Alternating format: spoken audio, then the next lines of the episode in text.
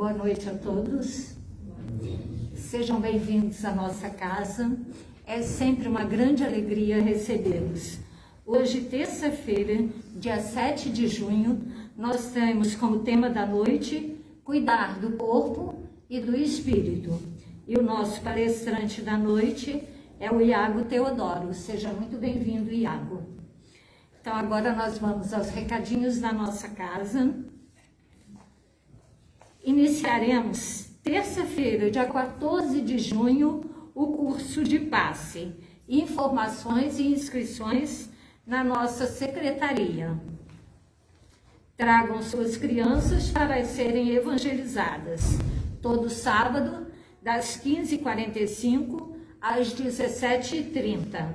Crianças a partir de um ano de idade. Evangelize, coopere com Jesus iniciamos em nossa casa a campanha dos cobertores. Vamos ajudar nossos irmãos a passarem pelo inverno que está chegando. Toda e qualquer doação poderá ser entregue na secretaria da nossa casa. Agradecemos muitíssimo a todos aqueles que puderem colaborar. A nossa casa atende as famílias necessitadas com uma cesta básica semanal. E nessa semana estamos precisando de fubá, macarrão, leite de caixinha, açúcar, óleo e feijão para completar essa cesta. A diretoria agradece. E lembramos a todos que o grupo Renascer voltou a atender presencialmente em nossa casa. O grupo Renascer é um grupo de apoio psicológico aos usuários de drogas, sejam elas cigarros, álcool ou outras drogas. O grupo Renascer atende ao usuário e seus familiares. A reunião do grupo Renascer acontece às 18h45, todas as segundas-feiras, na sala 14, tendo como responsável a psicóloga Edith. Agora nós vamos fazer uma leitura de uma página do livro Pão Nosso, por Chico Xavier, pelo Espírito de Emmanuel. A lição número 110, Magnetismo Pessoal.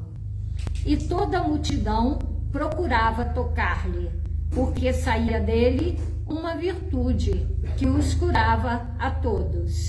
Lucas, capítulo 6, versículo 19.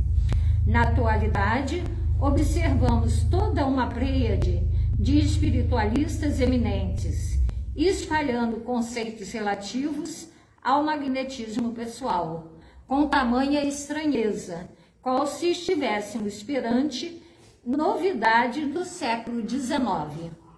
Tal serviço de investigação e divulgação dos poderes ocultos do homem representa valioso concurso na obra educativa do presente e do futuro. No entanto, é preciso lembrar que a edificação não é nova. Jesus, em sua passagem pelo planeta, foi a sublimação individualizada do magnetismo pessoal, em sua expressão substancialmente divina. As criaturas disputavam-lhe o encanto da presença as multidões seguiam-lhe os passos, tocadas de singular admiração. Quase toda a gente buscava tocar-lhe a vestidura.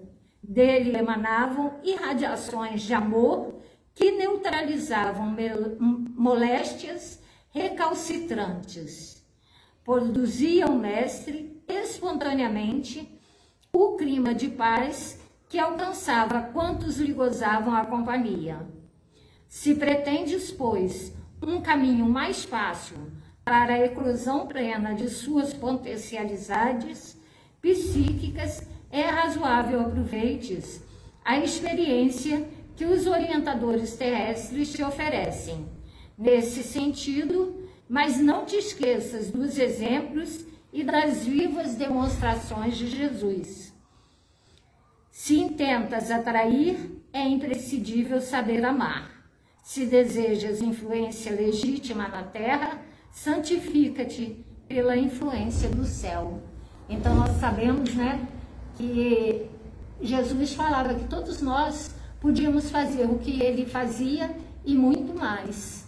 E aquela época as pessoas tentavam tocar porque realmente se sentiam curadas, mas era a fé das pessoas que fazia com que isso ocorresse, era o acreditar. Então, enquanto estamos reunidos numa casa de caminho, também temos que acreditar que aqui nós temos o melhor para nos auxiliar em nossa jornada.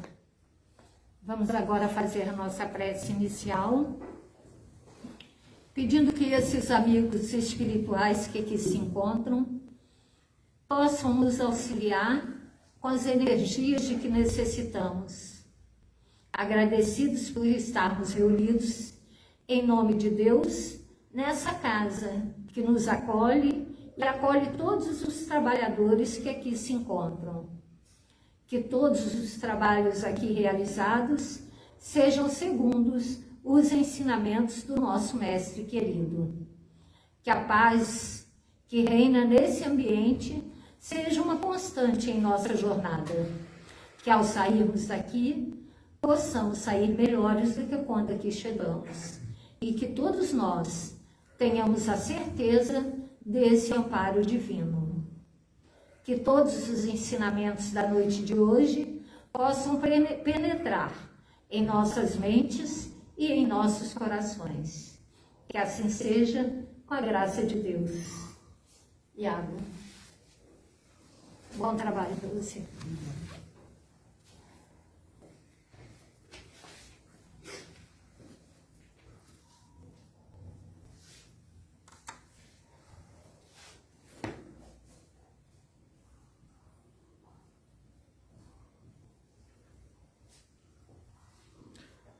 Caros amigos, caros colegas, boa noite para todos.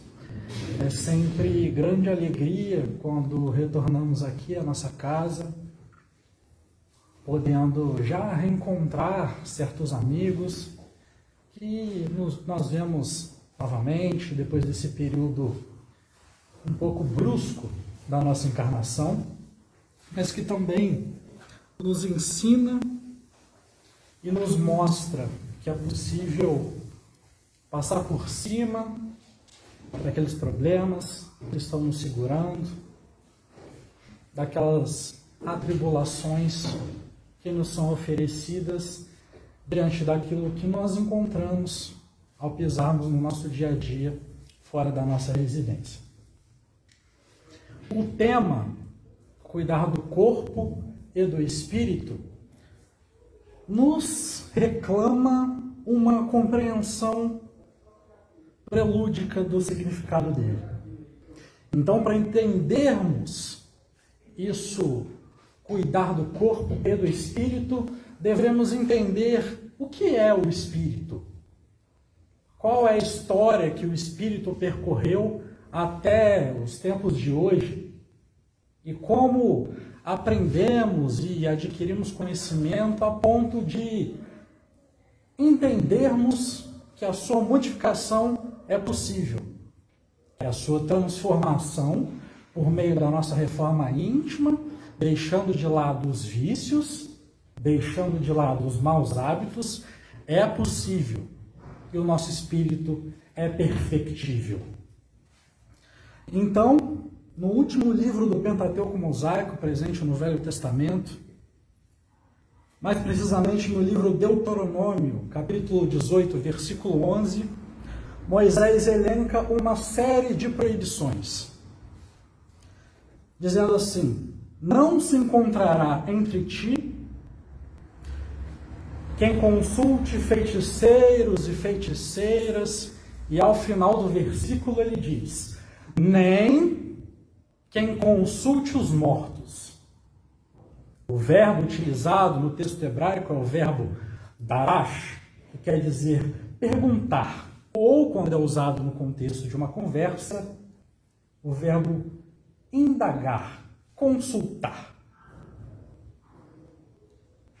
Mas por que o legislador do povo hebreu sustentaria tal proibição naquela época? Por que era necessário um legislador severo, disciplinador, duro, que proibisse e elencasse diversas proibições a um povo? A primeira resposta vem do sentido do direito. Só se proíbe aquilo que é possível. Portanto, se Moisés proibiu a consulta aos mortos, é notório que os mortos poderiam ser consultados. E temos aí um marco histórico. Um marco que nos traz, por meio da primeira revelação, Moisés, que o espírito não morre depois do túmulo. E mais ainda, o direito só proíbe condutas nocivas reiteradas. Então, pode-se entender que era um hábito do povo hebreu, era um hábito daquele povo da região da Suméria e outras partes do Oriente Médio, um hábito de consultar os mortos. Mas por que Moisés proibiu? Moisés proibiu porque aquele tipo de conduta não comportava o nível evolutivo da humanidade. Então, os espíritos, aliás, os hebreus, consultavam os espíritos a fim de entenderem coisas rotineiras, como se eu plantar isso, dá aquilo, se eu fizer tal coisa, terei lucro. Então, é estabelecido essa proibição que nos traz esse sentido da imortalidade da alma. O primeiro marco que o nosso espírito continua. Passamos então para a primeira carta aos Coríntios, capítulo 15. Vamos falar dos versículos 12 e o versículo 40. Que o versículo 12 diz assim: se é anunciado que o Cristo ressuscitou de entre os mortos, como dizem alguns entre vós que não existe ressurreição de mortos?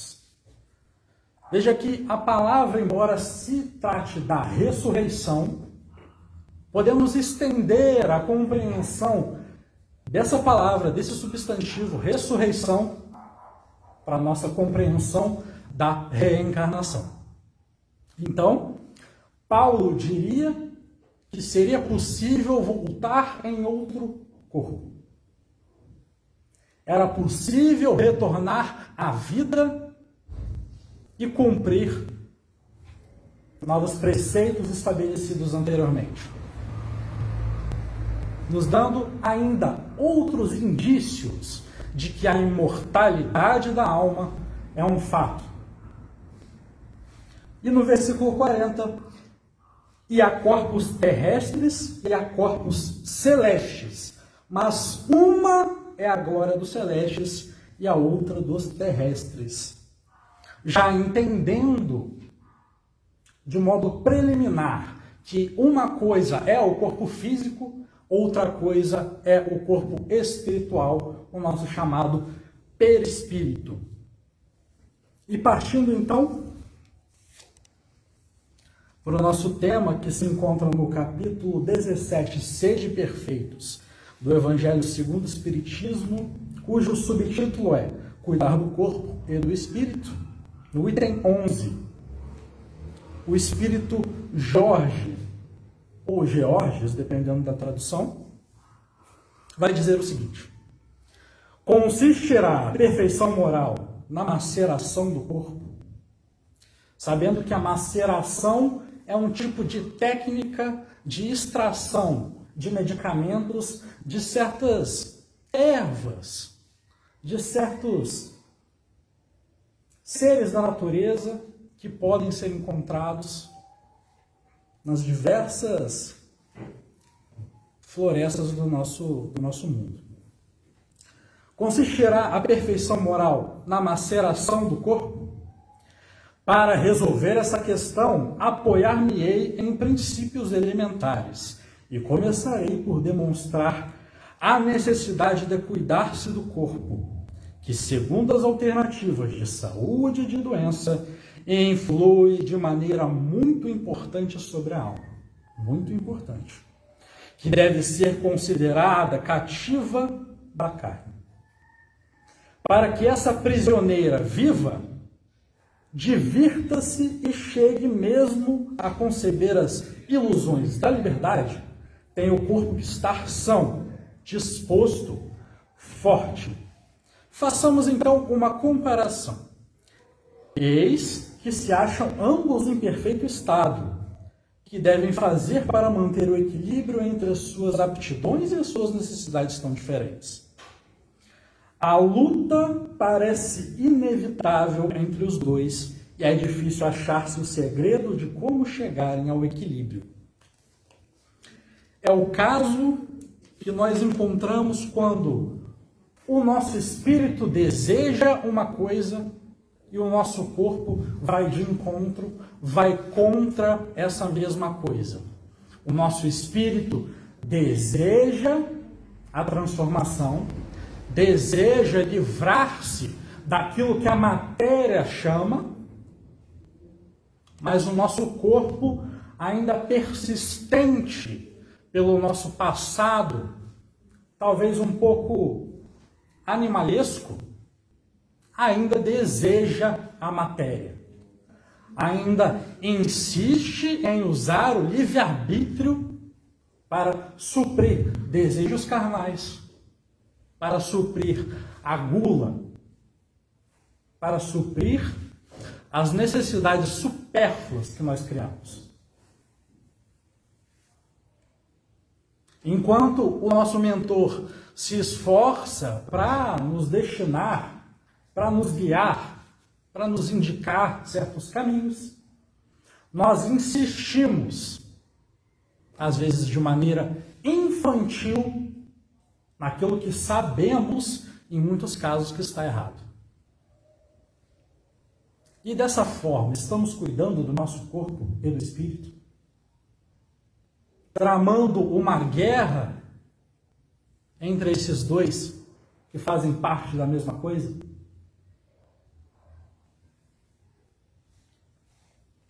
E continuando, o Espírito Jorge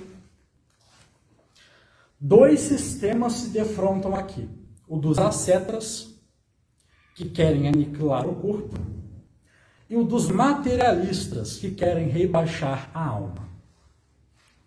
O ascetismo ou asceticismo é aquela religião que prega todo o livramento de que a matéria pode constituí-lo.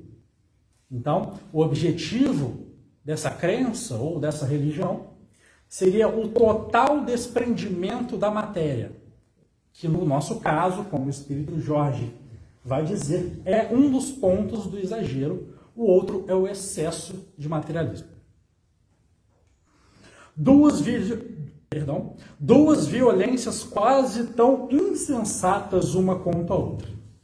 Ao lado desses dois grandes partidos pulula a numerosa tribo dos indiferentes, que sem convicção e sem paixão são mornos no amar e econômicos no gozar. Onde então está a sabedoria?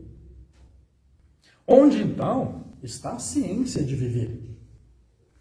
Em parte alguma. E o grande problema ficaria sem solução se o Espiritismo não viesse em auxílio dos pesquisadores, demonstrando-lhes as relações que existem entre o corpo e a alma, e dizendo-lhes que já que são necessários um ao outro, é preciso cuidar de ambos. Cuidar de ambos, então. Nem o exagero para um lado, nem o exagero para o outro, e nem a apatia diante dos dois. Amai, pois, a vossa alma, porém cuidai também do vosso corpo, instrumento da alma. Ignorar as necessidades que a própria natureza indica é desconhecer a lei de Deus. Não castigueis o corpo pelas faltas que o vosso livre-arbítrio induziu a cometer e pelas quais ele é tão responsável quanto o cavalo mal dirigido, pelos acidentes que causa. Sereis por acaso mais perfeitos se martirizando o corpo, não vos tornardes menos egoístas, menos orgulhosos e mais caridosos para com o vosso próximo? Não, a perfeição não está nisso.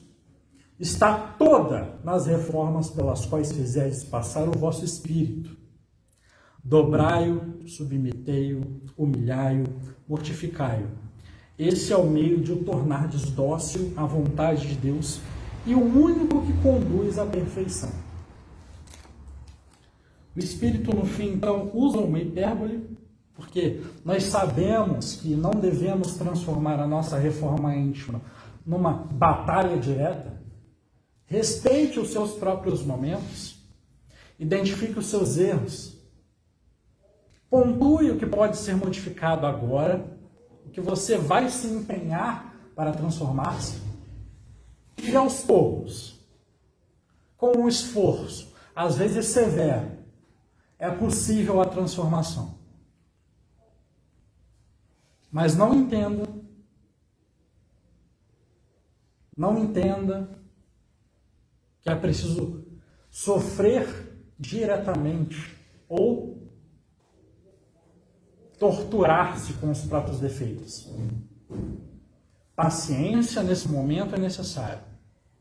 Entenda, pontue, averigue e segue o momento que você vai se encontrar consigo mesmo já entendendo que é possível transformar-se e que você é capaz.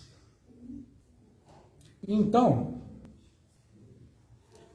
André Luiz nos dá os centros de força no Evolução em Dois Mundos, que começa pelo coronário, que seria ou chamado chakra. Na doutrina espírita nós chamamos de centro de força, Outras religiões usam a nomenclatura chakra.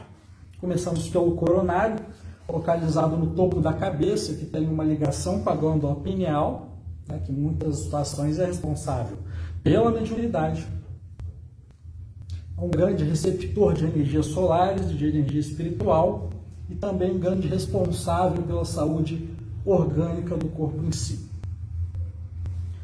Temos o frontal ou cerebral, que se situa na testa, responsável pela vidência, a audição e a intuição, também ligado ao que tange a mediunidade. Temos o chakra, ou melhor, temos o centro de força laríngeo, que se situa na garganta, ligação com a tireoide, presídio vocal e a respiração também. Temos o cardíaco, lado esquerdo do peito, um grande responsável pelo sistema imunológico, sustenta também, em muitos casos, as emoções. Esplênico, um pouco acima do estômago, ele absorve a vitalidade do campo magnético, modifica e a distribui aos outros centros de força. Temos o gástrico, que ele está ligado à fisiologia da alma, aos sentimentos primitivos. Temos o genésico, responsável pelas emoções sexuais e também pela nossa criatividade. Temos o básico, que estimula os desejos, capta as energias da Terra e funciona como uma espécie de fio-terra. Então, André Luiz nos dá essas definições de centro de força para que nós entendamos um pouquinho o que certa parte do nosso perispírito é responsável pelo quê? Onde devemos ali nos focar? O que devemos conservar nos nossos sentimentos e pensamentos para que a harmonia chegue? Por sinal, o nosso tema é cuidar do corpo e do espírito. E pensando nisso, em como conservar ou como realizar a manutenção pendente do nosso corpo e do nosso espírito no sentido emocional, espiritual, psíquico, temos a história do Licurgo.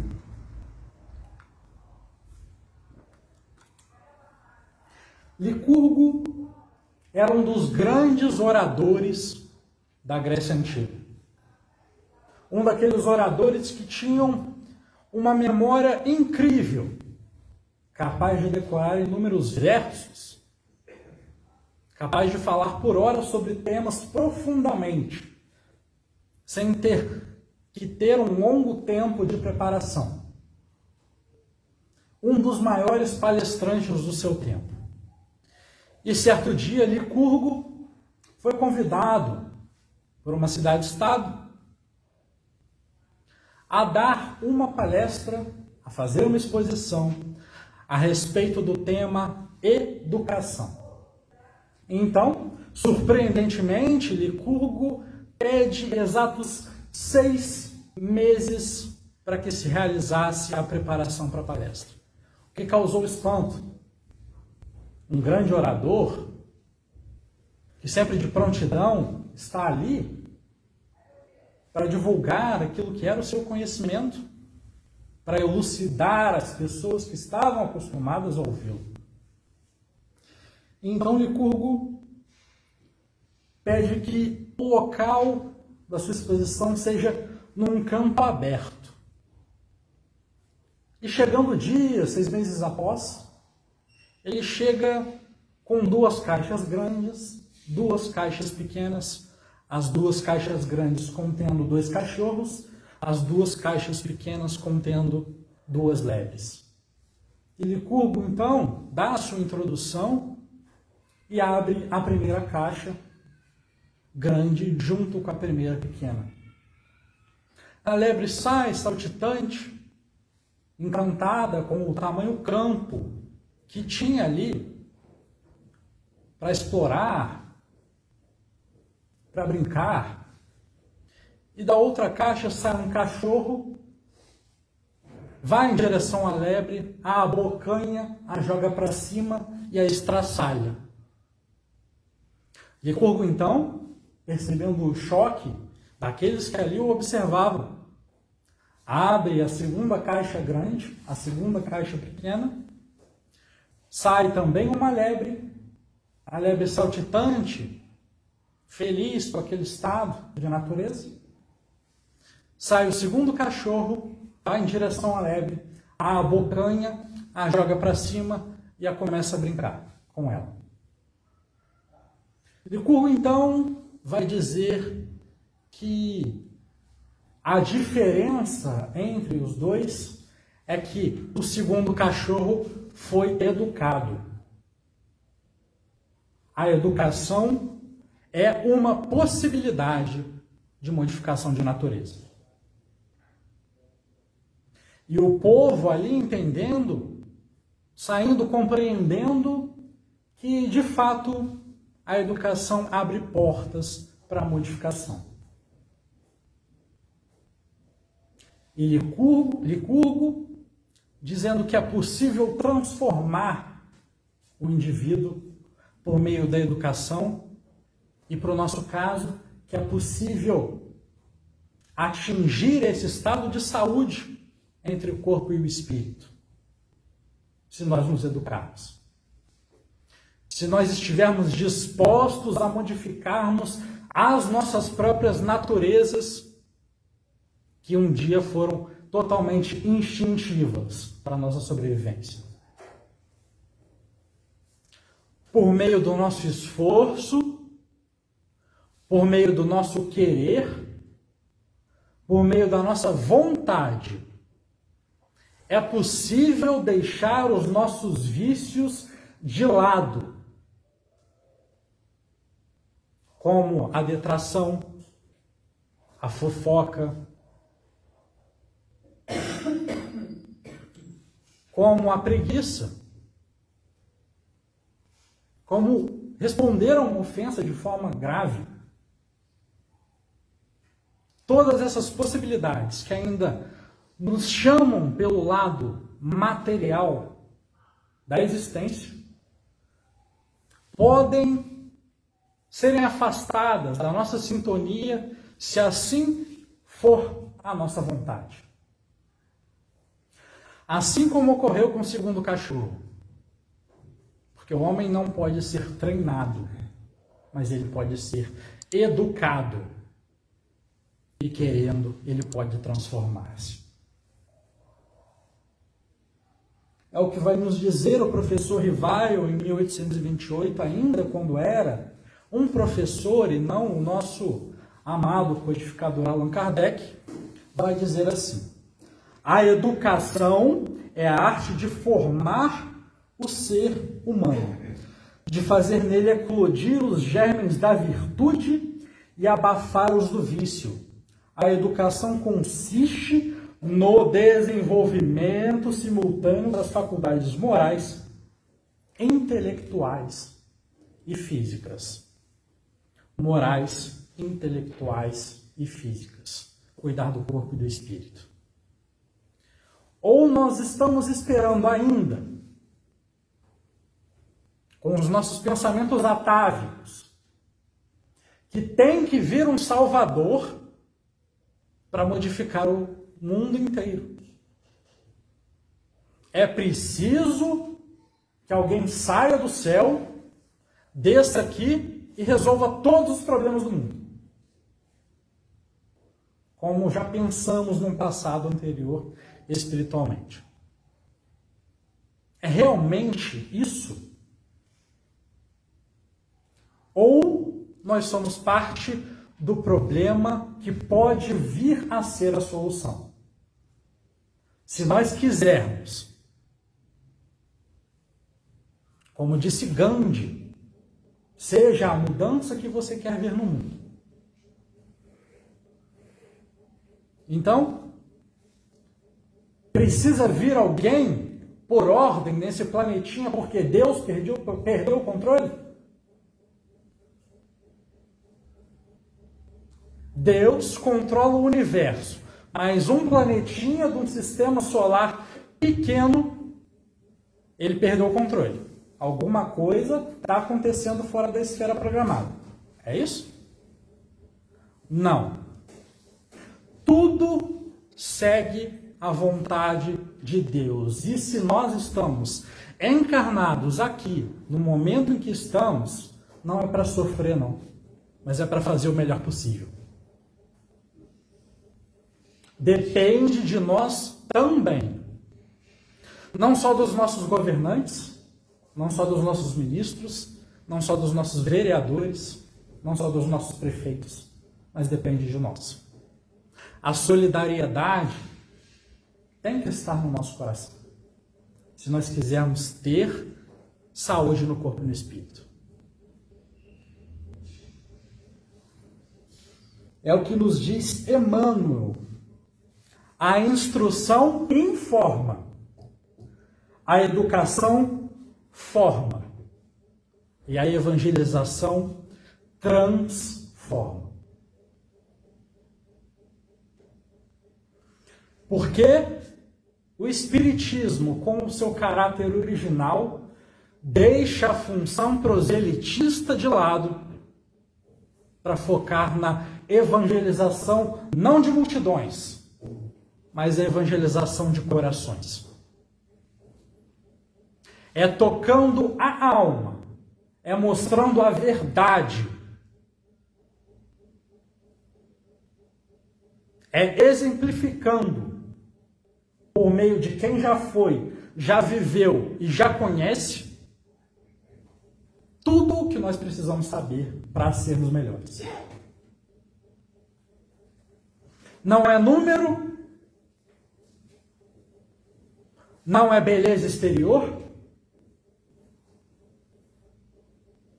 Não é para mostrar santo? É para entender que qualquer um pode chegar no nível evolutivo que Jesus já detém. Porque nós temos essa capacidade. Temos o DNA divino. Somos filhos de Deus, como diz Emmanuel no livro Fonte Viva, na mensagem Educa. Temos o DNA divino do Pai.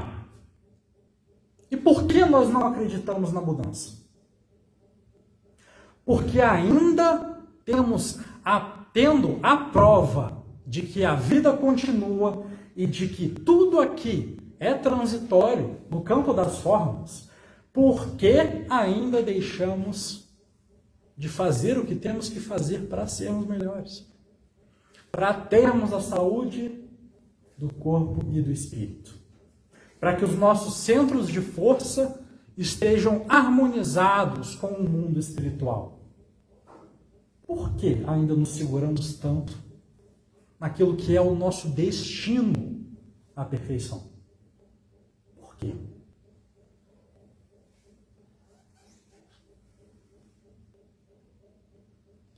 Partindo desse princípio, então, entendemos que o homem não é uma tábula rasa, como diria Aristóteles, sendo reforçado posteriormente pelo John Locke. Mas o homem é um livro com muitas páginas em branco, mas outras já preenchidas.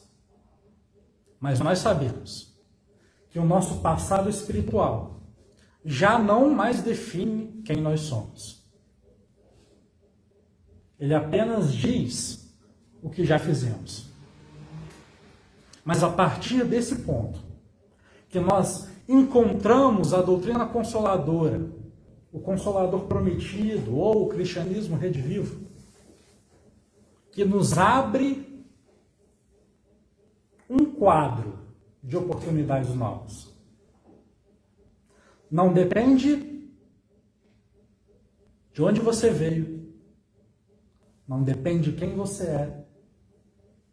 Não depende do seu status social. Não depende da quantidade de dinheiro que você detém. Não depende da quantidade de intelecto ou livros que você decorou. Depende de quem você quer ser. Partindo do princípio evolutivo que a doutrina espírita nos apresenta. Porque quando desencarnarmos, vão nos perguntar não o quanto construímos em sentido físico, mas quantas lágrimas nós já enxugamos aqui. As oportunidades, às vezes, de sermos caridosos apenas ouvindo quem apenas tem o que dizer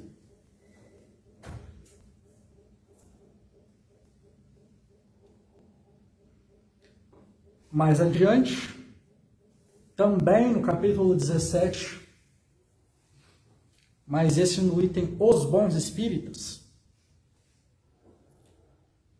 eles dirão, os espíritos superiores, reconhece-se o verdadeiro espírita e permanecemos nisso?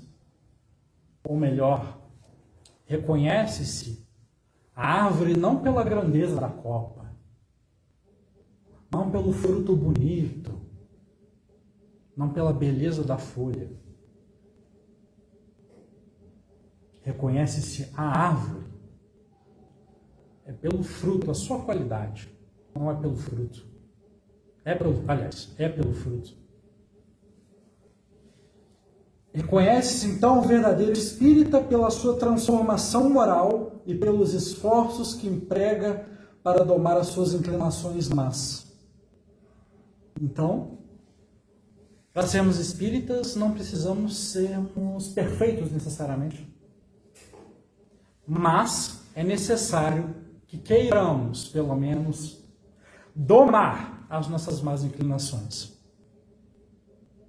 E domando as nossas más inclinações, entendendo que o processo de autocura e de saúde inicia pela nossa própria vontade, podemos conseguir alcançar, se assim for, a nossa vontade, a saúde do corpo e do espírito.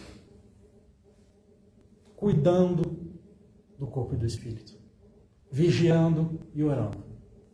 Entendendo que a obsessão não se dá entre a figura de um carrasco e um mocinho. Entendendo que há um passado espiritual envolvido ali, mas que não necessariamente nós somos aquele que merecemos o livramento daquela situação e o errado é quem está nos perseguindo. Em muitas situações, fomos déspotas contra indivíduos que nos perseguem. E eles só querem, em muitas, em muitas situações, que nós peçamos perdão. Oremos então, inclusive, por eles.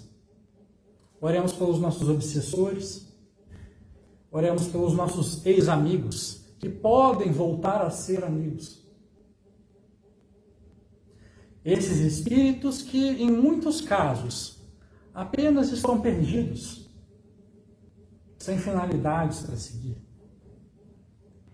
mas que com certeza o amor ainda de Deus não os abandonou. Então, no livro Ação e Reação, nós temos um caso que envolve uma escola de vingadores, envolvendo o espírito André Luiz com Hilário e Silas, dois espíritos que estavam investigando um caso de obsessão que envolvia assassinatos de tios e heranças. Então, dirão assim: a escola de vingadores, André Luiz, Hilário e Silas, que é o título, né? Escola de Vingadores, faziam parte de uma equipe de socorro, na qual buscava cessar forte obsessão dos tios assassinados pelo irmão, sobre o sobrinho ainda vivo, encarnado. E em determinada altura dos acontecimentos, Leonel, o tio mais esclarecido da vítima, explicou que eles cursaram uma escola de vingadores. As inteligências cruéis que governam as cidades localizadas nas regiões densas da dimensão vibratória, mundo espiritual, ensinavam como deveriam ser realizadas as obsessões. Arquiteturas, organizações, em que havia aprendizado e o desenvolvimento de técnicas de obsessão que nós permitimos quando deixamos de orar por nós mesmos, quando deixamos de orar e vigiar, quando deixamos de cuidar do próprio corpo e do espírito. Continua. Vejamos o que ele aprendeu nessa escola. Aprendemos nas escolas de vingadores que todos possuímos, além dos desejos imediatistas comuns, como levantar, tomar um café, comer um pão de queijo, em qualquer fase da vida um desejo central ou tema básico dos interesses mais íntimos nós possuímos. Um desejo central. Por isso, além dos pensamentos vulgares que nos aprisionam, a experiência rotineira, emitimos com mais frequência os pensamentos que nascem do desejo central que nos caracteriza. Pensamentos esses que passam a constituir o reflexo dominante de nossa personalidade. Desse modo, é fácil conhecer a natureza de qualquer pessoa, em qualquer plano, através das ocupações e posições em que prefira viver. Assim, é que a crueldade é o reflexo do criminoso, a cobiça é o reflexo do usurário, a maledicência é o reflexo do caluniador, o escárnio é o reflexo do ironista e a irritação é o reflexo do desequilibrado, tanto quanto a elevação moral é o reflexo do santo. Qual tem sido o nosso reflexo? O nosso desejo central está em harmonia com aquilo que desejamos de fato? Quer nos melhorarmos? Aquilo que desejamos de fato é a transformação moral. Aquilo que nós queremos e buscamos, que é entendermos o que acontece conosco e também sermos capazes de termos mais paciência com o próximo. O nosso desejo central está em consonância com isso. E continua. Conhecido o reflexo da criatura que nos propomos retificar ou punir, é assim muito mais fácil superalimentá-la com excitações constantes, robustecendo-lhe os impulsos e os quadros já existentes na imaginação e criando outros que se lhe superponham, nutrindo-lhe dessa forma a fixação mental. Então, de certa forma, nós abrimos esse campo para com a sintonia com esses amigos que já não são tão amigos assim. E sofremos as consequências disso. Mas não porque eles são carrascos e nós somos bonzinhos, mas muitas vezes porque nós sintonizamos com eles e os trazemos para perto de nós. Como anda o nosso desejo central? Aquilo que, em variado tempo do dia, em variado momento do nosso dia a dia, nós pensamos e desejamos. Será que temos os reflexos demonstrados pelos vingadores da história?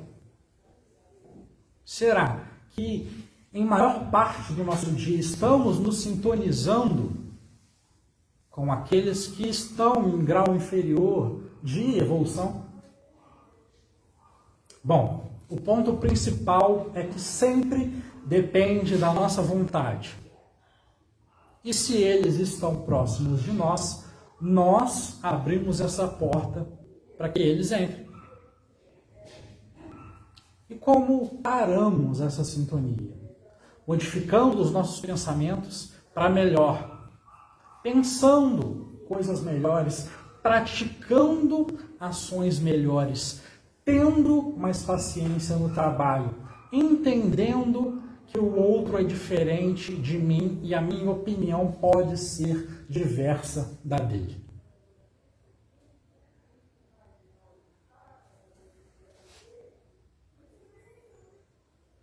Como vai nos dizer Jesus, entre no vosso quarto íntimo e reza em silêncio não necessariamente um quarto físico, mas dentro de ti. Quando as luzes se apagam, os olhos se fecham, a respiração se normaliza e você com você mesmo tem um diálogo. Esse diálogo é o seu quarto íntimo. É nesse estado que você é capaz não só de conversar com o Criador, o nosso Pai, mas de entender, como nos diz Santo Agostinho na questão 919 do Livro dos Espíritos, investiga os próprios erros, investiga as próprias tendências. E, na medida do possível, esforce-se para modificá-los. Esforce-se para transformar os vícios em virtudes. E assim ser espíritos melhores. Então, falaremos um pouco do apóstolo Bartolomeu, que está presente no livro Boa Nova, cujo título é bom ânimo. Então, Bartolomeu estava triste, se encontrava um momento depressivo, apático, por uma expressão de uma pitada de egoísmo. Porque Bartolomeu estava triste porquanto não conseguia atingir prosperidade financeira. Então Jesus, com o seu olhar que transcendia os séculos, vai aconselhá-lo. Bartolomeu, a verdade não exige, transforma. O Evangelho não poderia reclamar estados especiais dos seus discípulos, porém é preciso considerar que a alegria, a coragem e a esperança devem ser traços constantes de suas atividades em cada dia. Por que nos firmarmos no pesadelo de uma hora se conhecemos a realidade gloriosa da eternidade com o nosso Pai?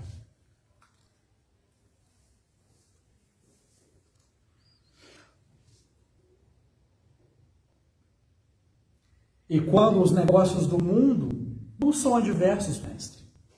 E quando tudo parece em luta contra nós? Perguntou o pescador de olhar inquieto.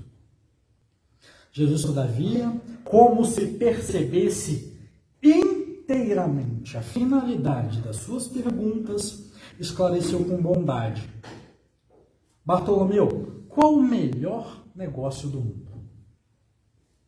Será a aventura que se efetua a peso de ouro, muita vez amordaçando-se o coração e a consciência para aumentar as preocupações da vida material? Ou a iluminação definitiva da alma para Deus, que se realiza tão só pela boa vontade do homem que deseja marchar para o seu amor por entre as urzes do caminho? Não será a adversidade dos negócios do mundo um convite amigo para a criatura semear com mais amor, um apelo indireto que arranque as ilusões da terra para as verdades do reino de Deus? Não serão as adversidades que nós passamos chamamentos, desafios para que nós nos surpreendamos com aquilo que somos capazes de fazer no sentido próprio para o bem? E mais ainda, não fará parte da nossa programação reencarnatória que essas adversidades façam parte do nosso dia a dia para que nós tenhamos a oportunidade de um aprimoramento moral? Não pode fazer parte do nosso dia a dia aquele parente difícil que nos leva ao limite da paciência e muitas vezes não serão as dificuldades familiares, principalmente dos pais com os filhos, que têm problemas ao educar aqueles que saíram dele, deles. Não serão esses momentos oportunidades que Deus coloca na nossa frente para que nós busquemos força de onde nós não sabíamos que tinham, tínhamos para superar essas situações? Não será nos momentos de maior tristeza que nós percebemos que nunca estivemos e nunca estaremos a sós?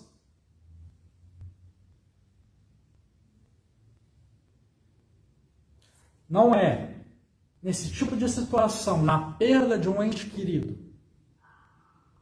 que nós entendemos a força da frase ninguém morre.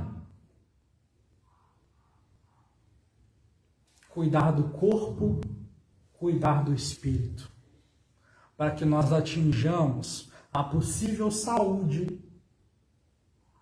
o possível ápice que já nos é exposto, já nos é divulgado, para que saiamos cada vez mais melhores das situações, das adversidades, das atribulações. Tenhamos força e confiança. Por quê? Na questão 625 do Livro dos Espíritos, é uma pergunta um pouco longa, mas com uma resposta bem curta, mas com muito significado. Qual o tipo mais perfeito que Deus tem oferecido ao homem para lhe servir de guia e modelo? Jesus. Que possamos seguir o ensinamento do Mestre para sermos melhores, para conseguirmos alcançar a saúde do corpo e do espírito. Que consigamos cuidar do nosso corpo e do nosso espírito. Muito obrigado a todos. Tenham uma boa noite.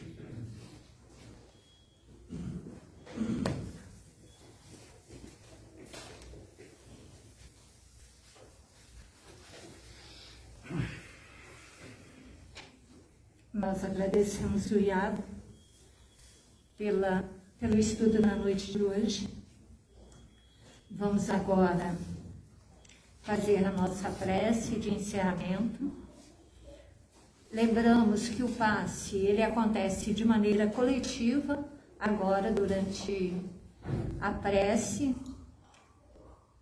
Os nossos companheiros já se encontram em posição para auxiliá-los com as energias que vocês necessitam. Então, nesse momento, elevamos nossos pensamentos a Deus, nosso Pai, agradecidos por essa oportunidade que temos de estarmos aqui,